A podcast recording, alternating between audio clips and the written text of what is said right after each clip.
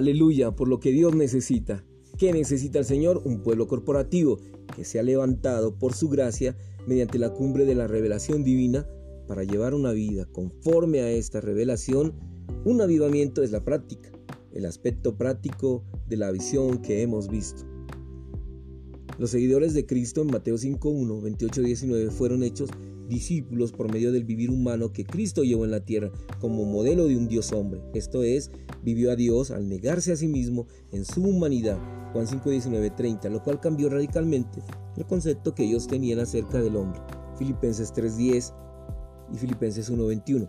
Nuestra vida debería ser una copia, una reproducción del modelo de la vida de Cristo, el primer Dios hombre. Primera de Pedro 2.21, Mateo 11.28, 29, Efesios 4.20, 21, Juan 17.4, 5.17, Filipenses 1.19, 22 y 25. El espíritu de vida y de realidad que fue infundido en los discípulos mediante el soplo los guiará a todos a la realidad de lo que habían observado del Señor cuando estaban con Él durante tres años y medio, Juan 16.13 y Juan 20.22.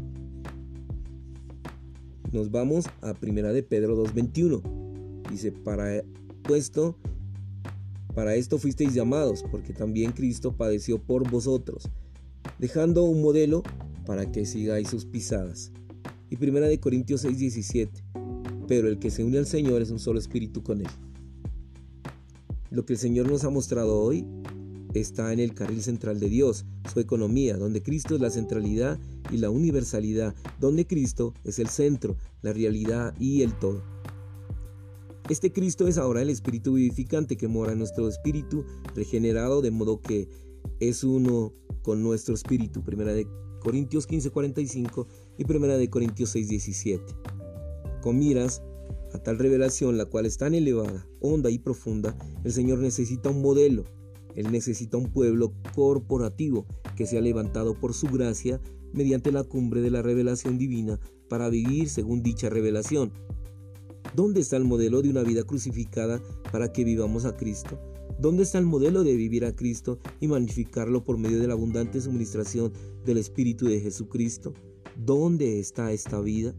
Nosotros tenemos estas revelaciones, las cuales se han publicado como mensajes en libros impresos, pero ¿dónde está este modelo? Los discípulos que siguieron al Señor por tres años y medio vieron lo que él hacía, cómo se conducía, cómo hablaba. Esto los hizo sus discípulos. Cristo usó tres aspectos o tres procesos. Primero, su vivir humano, su muerte toda inclusiva, que todo lo aniquila, que libera la vida y que crea al nuevo hombre, y su resurrección, que imparte vida, a fin de hacer discípulos a sus seguidores. En la resurrección, Él llegó a ser el Espíritu vivificante, entró en ellos, y en Génesis 2, Dios formó al hombre del polvo de la tierra y sopló en el hombre aliento de vida. Esto hizo que el hombre llegara a ser viviente, es decir, lo hizo una persona viva. El día de su resurrección, Cristo se infundió en sus discípulos al soplar en ellos y ellos también llegaron a ser vivientes. Juan 20, 22, fueron hechos vivos con la vida divina, el espíritu de vida y de realidad que fue infundido en ellos mediante el soplo los guiará a toda realidad de lo que habían observado del Señor cuando estaban con Él durante tres años y medio. Los seguidores de Cristo fueron hechos discípulos por medio del vivir humano que Cristo llevó en la tierra como modelo de un Dios hombre. Esto es, vivió a Dios al negarse a, Dios, a sí mismo en su humanidad, Juan 5, 19, 30.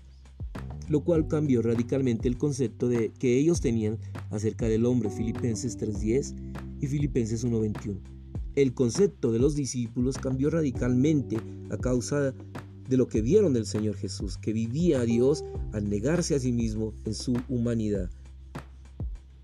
Fueron hechos discípulos por medio de la crucifixión de Cristo que anula la vida humana de ellos para que vivan la vida divina. Galatas 2.20. Ellos también fueron hechos discípulos por medio de la resurrección de Cristo a fin de conocerlo como Hijo primogénito de Dios. Romanos 1.4, Hechos 13.33 y Romanos 8.29. Cristo, como Hijo unigénito de Dios, tenía solo la vida y naturaleza divina. No tenía nada humano. pero como hijo primogénito de Dios, Él es tanto divino como humano.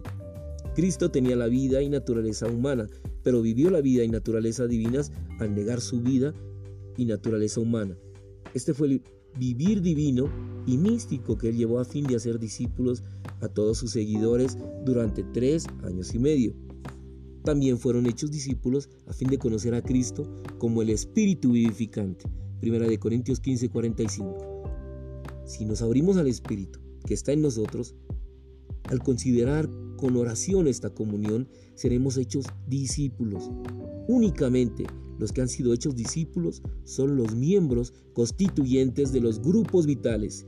Ellos han sido hechos discípulos a fin de ser vitales. Un discípulo es aquel que lleva la vida divina en su vida humana. La vitalidad del ministerio se debe a que una persona expresa la vida divina en su vida humana. Entonces, lo que ella hable será algo divino, que procede de una vida humana crucificada. Es necesario que neguemos nuestra vida humana para que sea liberado algo divino. Y este es el factor principal respecto a que seamos vitales. Aleluya. Ser vitales. Señor Jesús, guárdanos en ti, libéranos en ti, sostiénenos con tu vida. Necesitamos hermanos vitales, necesitamos hermanos con toda la fuerza del vivir del Señor.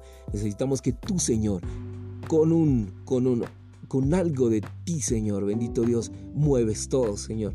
Mueves todo, Señor. Gracias. Porque solo con tu hablar, con tu mover y solo con tu palabra, Señor, puedes lograr tantas cosas, Señor. Gracias porque podemos vivir en tu vida, ser parte de tu vida, ser parte de tu anhelo, de tu plan. Esta mañana, Señor, estamos felices por ello.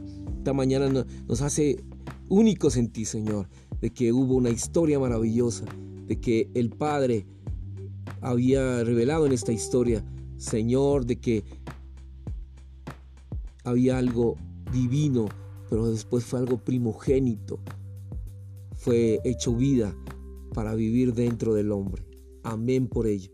Amén, Señor Jesús. Te damos gracias por tu bendición. Te damos gracias por este día. Te damos gracias porque podemos conocer y vivir y venir a la práctica de tu vida, Señor. Somos aquellos que están vitalizados con tu vida, que necesitamos tu vida, necesitamos hermanos, Señor. Todos los hermanos, necesitamos a todos los hermanos corporativamente, Señor.